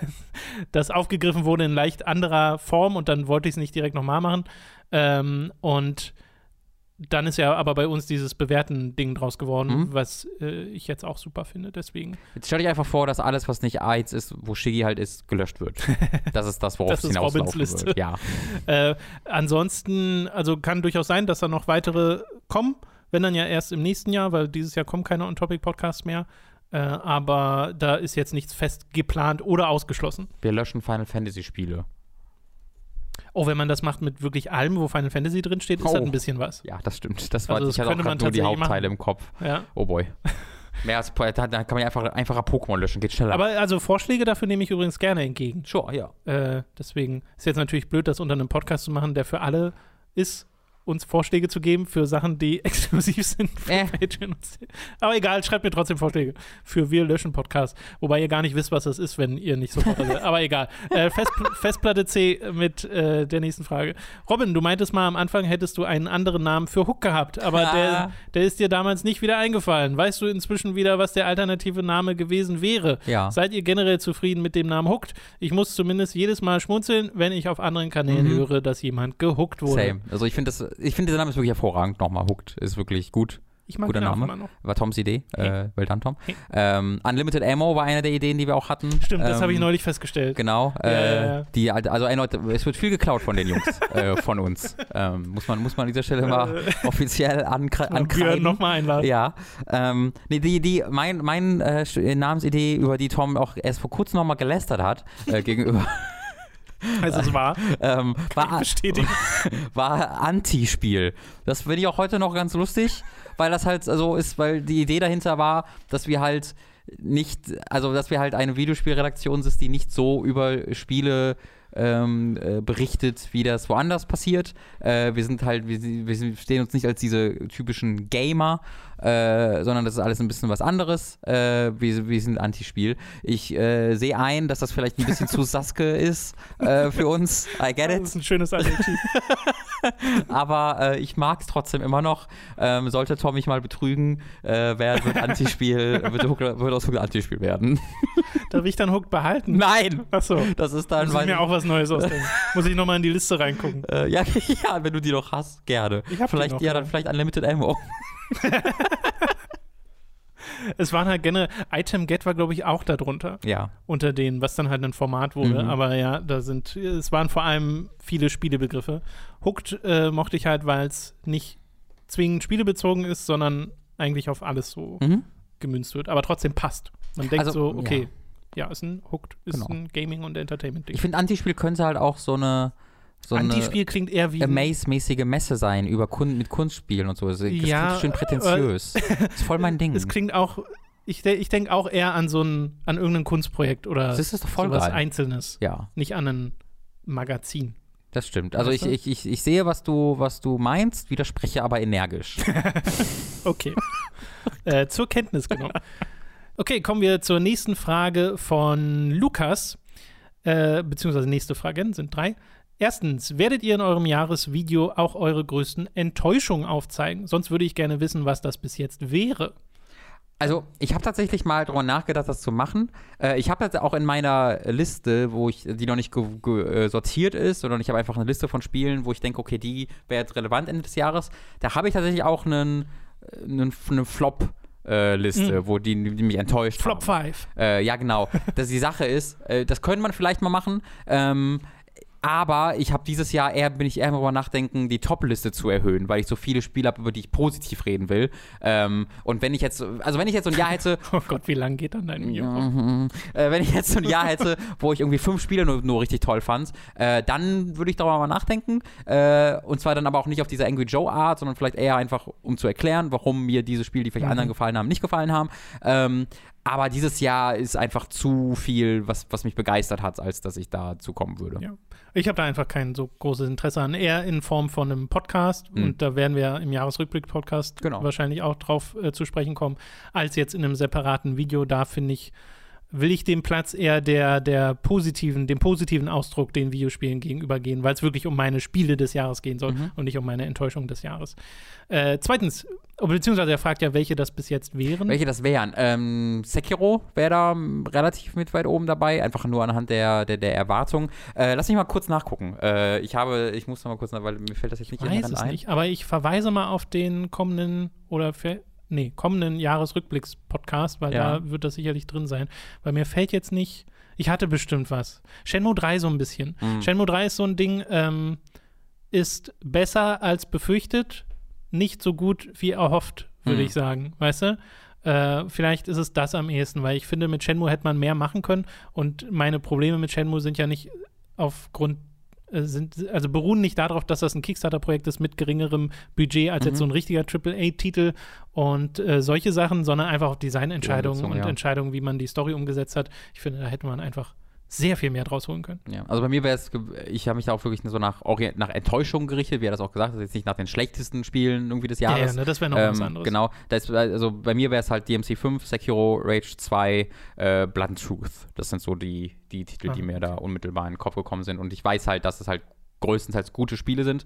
Ähm, deswegen hätte ich halt Also interessant sowohl gefunden. DMC 5 als auch Sekiro sind ja sogar, sogar hervorragende Spiele. Ähm, und der, aus dem Gesichtspunkt hätte ich halt interessant gefunden, darüber zu reden, so wie ich es auch einmal mit Void Witcher 3 zwischendurch gemacht habe. ähm, äh, aber wie gesagt, da wird in diesem Podcast, in dieser Liste, glaube ich, einfach nicht so viel Platz sein. Und es könnte ehrlich gesagt auch sein, dass die immer noch in der Top-Liste auftauchen, gerade wenn die länger wird. Einfach nur, weil ich die enttäuschend fand und nicht so toll, wie ich erhofft hätte, können sie immer noch zu den besseren Spielen des Jahres gehören, die ich geguckt habe. It's complicated. Äh, ich I have to figure it out. Zweitens, welche Spiele sind bei euch noch auf der Liste zu spielen? Oh, äh, ja, da, ich habe jetzt noch Live Strange 2 äh, und äh, A Short Hike. Ansonsten habe ich, glaube ich, alles abgearbeitet dieses Jahr. The Tourist wäre noch da. Aber äh, so, da da glaube ich auch nicht, dass das geht jetzt ja noch. schnell. Ja, genau, ich Da glaube auch nicht. musst du, musst nicht so viel Sorgen Da haben. glaube ich halt nicht, dass das relevant wirklich für den Top des Jahres, aber vielleicht auch doch. Ja, vielleicht doch. Äh, ja, also dann, dann würde ich sagen, The Tourist, Short Hike und Live is Strange 2 sind die drei Spiele, die ich dieses Jahr noch Ich übrig weiß hätte. nicht mal, was The Short Hike ist. Äh, ich auch nur so ungefähr. Das ist halt wirklich so ein sehr kleines Spiel, wo du aus so einer ISO-Perspektive sehr schön äh, so Comic, so ein, so ein, so ein Indie-Comic-Look halt äh, eine Gegend erkundest, aber mehr weiß ich nicht. Ich weiß nicht, ob das eine Stunde lang ist oder ob das jetzt nur ein Narrative-Game ist. I'm not sure. Ich weiß, dass es sehr beliebt ist. Ich will Arise noch spielen. Äh, Life is Strange 2 habe ich jetzt die erste Episode gespielt. Ich glaube, ne, die- doch die zweite werde ich auf jeden Fall spielen. Dann muss ich mal gucken, wie sehr mir das gefällt, ob Mhm. ich das dann weiterspiele. Ähm, und Metro will ich halt noch mal reingucken, weil das hatte ich nur angespielt äh, und habe ja davor Last Light durchgespielt, extra noch mal. Mhm. Äh, Das ist auch zumindest PC, ein bisschen ne? Zeit. Ja, ja. Ja, das Genau. ist dann auch die beste. Und ähm, äh, ich habe, also das Ding ist bei Outer Wilds, da will ich eigentlich auch noch mal reingucken, weil die Rezeption so großartig war. Aber das, was ich gespielt habe Mhm. von dem Spiel, diese, weiß nicht, Stunde oder so, die ich mit dem Ding verbracht habe, das hat halt bei mir gar nicht ge äh, gezündet und funktioniert. Und so ist es halt manchmal. Also ich hatte ja auch im letzten Jahr äh, Return of the Obra Dinn, hat bei mir auch nicht gezündet. Mhm. Also das war auch so, da finde ich so die, bei Obra Dinn fand ich wirklich das Audiovisuelle wahnsinnig toll. Mhm. Also auch die Musik in dem Spiel mag ich total gern, diese sich wiederholenden Jingles. Aber äh, das Spielerische hat einfach nicht so funktioniert. Äh, und manchmal ist das so. Also Klar, dann, dann, dann versuche ich eher den Spielen nach ein bisschen Abstand nochmal eine zweite Chance Ja. zu geben. Und wenn ich dann merke, nee, Ja. okay, dann ist es einfach nichts Ja, bei Outer Wilds würde es halt im- schon Sinn ergeben, weil halt diese erste Dreiviertelstunde so komplett anders ist als der Rest des Das Spiels. stimmt, ja. Ähm, aber im Grunde würde ich dir absolut zustimmen. Also manchmal gefällt es einem halt nicht. Man kann es wertschätzen für das, was es macht, aber ja, es genau. spricht einfach persönlich nicht an. Und dritte Frage von Lukas. Äh, Ed Robin, kennst du die Whisper Challenge oder die Zero Hour Challenge in Destiny 2?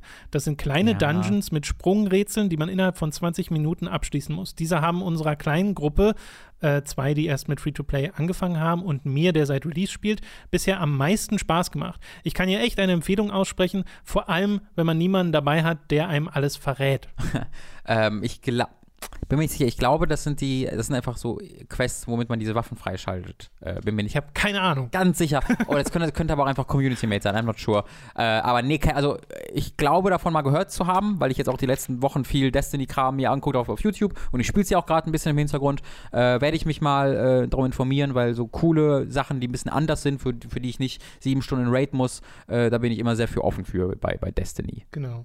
Vielleicht einfach auch mal einfach, wenn, wenn ihr nochmal so eine Frage habt, die in eine Richtung geht, einfach direkt die Erklärung mit posten. Ja, das wäre immer Das wäre vielleicht hilfreich.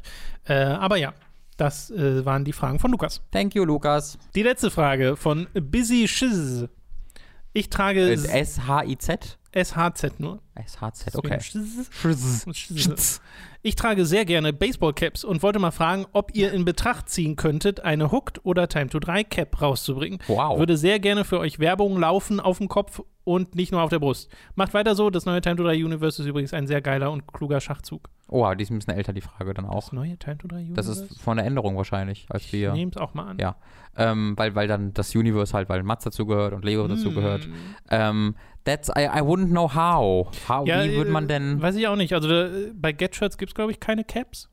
Also wir haben ganz gute Get-Shirts? Erfahrung, also vielleicht ist, also wir hatten schon Postermacher in unserer Community und Leute, die, die, die zu Kissen Kontakt hatten äh, und Schwerte besitzen. Falls ihr selbst äh, Caps herstellt äh, und Geld annehmt dafür, äh, dass da Hook drauf steht, ähm, dann meldet euch doch mal bei uns für mir. Falls ihr Caps herstellt und das und kein Geld dafür annehmt, äh, Hook, das Ding da drauf zu Ja. kleben und das trotzdem zu produzieren, attraktiver. meldet euch noch schneller.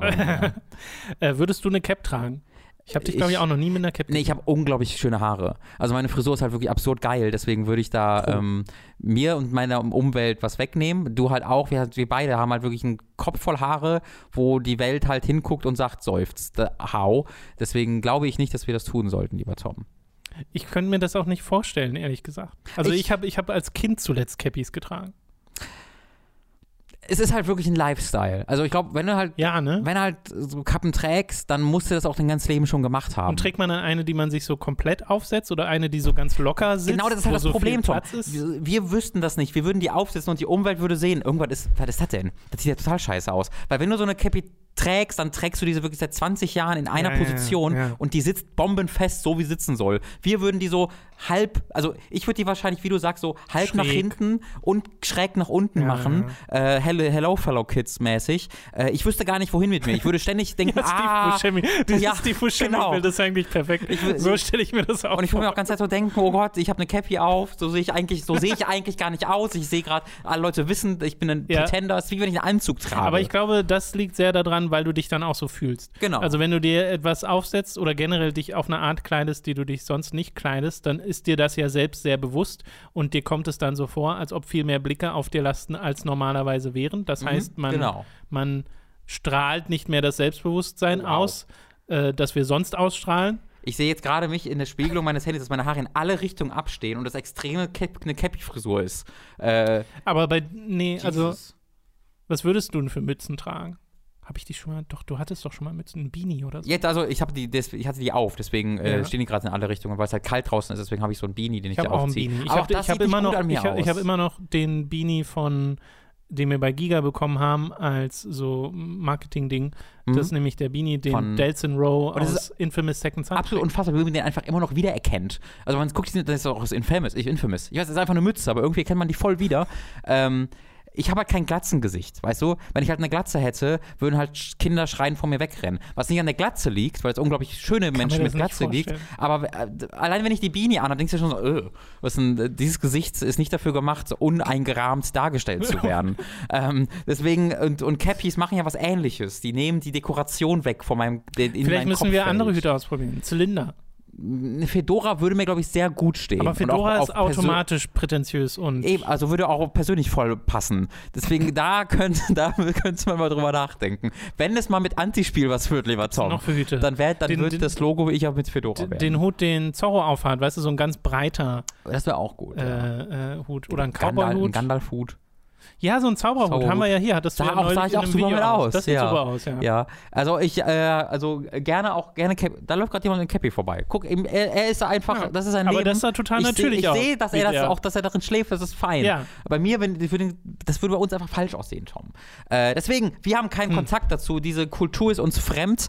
Äh, bitte, ihr jungen Leute da draußen, falls ihr Kontakte pflegt zu das hat nichts mit dem Alter Trägern. Basti von Superkreuzburg trägt ja auch Cappy und sieht auch toll aus. Das stimmt, aber, aber der sieht auch ohne Cappy toll Das ist halt das Ding bei Basti. Basti könnte sich auch einen, einen klassischen Bauchschwanz, Neon-Bauchschwanz, den ich ja äh, etabliert habe, auf, auf, auf dem Bauch kleben. Und er wäre immer noch der wunderschönste Mensch. Aber was mir gerade einfällt, hatte nicht mal doch, wir hatten noch einmal einen E3-Stream, mhm. wo Mats mit einem Hut kam. Da kam einfach Mats mit einem Hut? Und das ging nicht. Nee, das ging nicht. Also, ich fand das voll gut, rückblickend, dass man einfach gesagt hat, ich ziehe mir jetzt einen fucking richtigen Hut auf. Ich fühle mich auch schlecht, dass ich mich so lustig gemacht habe deswegen, weil das war einfach eine Real also er hat es einfach gemacht und Respekt dafür. Ich wünschte, ich würde es auch mal mich trauen. Und Mats hat doch auch mal Cappy, oder? Mats trägt auch oft, auch das ist dann so komplett, das passt auch, ja. ja. Oft, hm, große Menschen, lieber Tom, tragen oft Cappy. Jetzt, wo ich drüber nachdenke, auch in meinem Freundeskreis. Das heißt groß. Ja, so Mats, Mats ist ja aber nur ist ja auch nur zwei Zentimeter größer als ich oder so. Aber die ganze Energy ist anders. also Mats hat so große Energy, weißt du? Der, ja, ja, ist, der nee, hat auch so einen Körper, also der wirkt Also halt hätte ich raten, wenn ich raten müsste, würde ich sagen, Mats ist 20 Zentimeter größer als ich. Aber genau. Ich, aber ich glaube, es sind halt irgendwie nur fünf. Genau, der hat halt die Big Energy. Und Leute, die so diese Big Energy haben, auch in meinem Freundeskreis, die haben oft Cappies an. Weird. Ja, kann ich nicht erklären. Also, falls da Forschungsmaterial auch gibt, gerne, gerne uns zuschicken. Hm. Hm, hm, hm.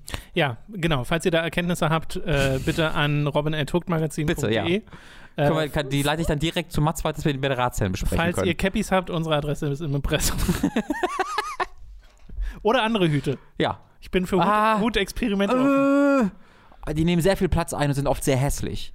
Das ist so eine Kombination.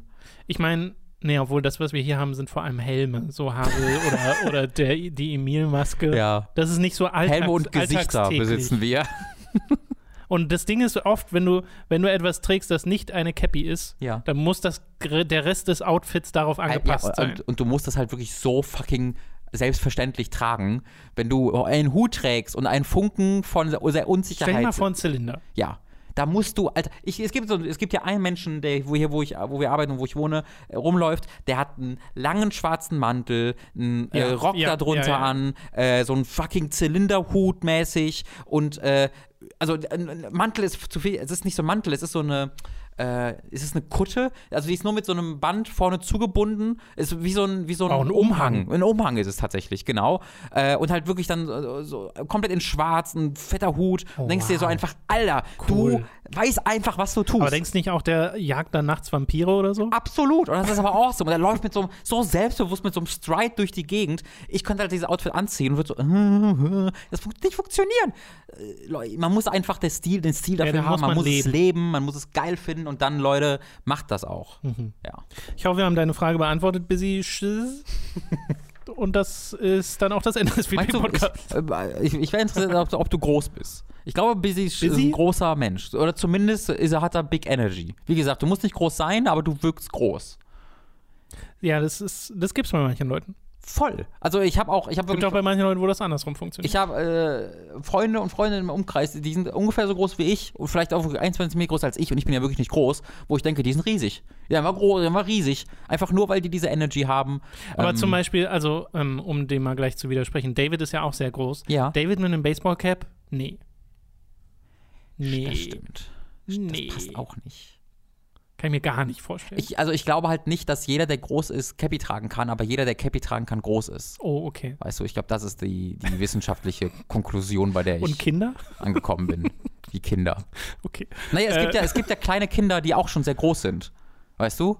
Wenn du halt, wenn du halt zwölf Jahre alt bist und 1,70 groß bist, oder zehn Jahre bis du 1,70 groß bist, bist du eigentlich nicht groß, aber du hast, bist trotzdem sehr groß.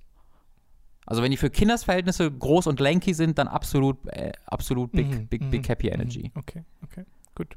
Halten wir das hier fest.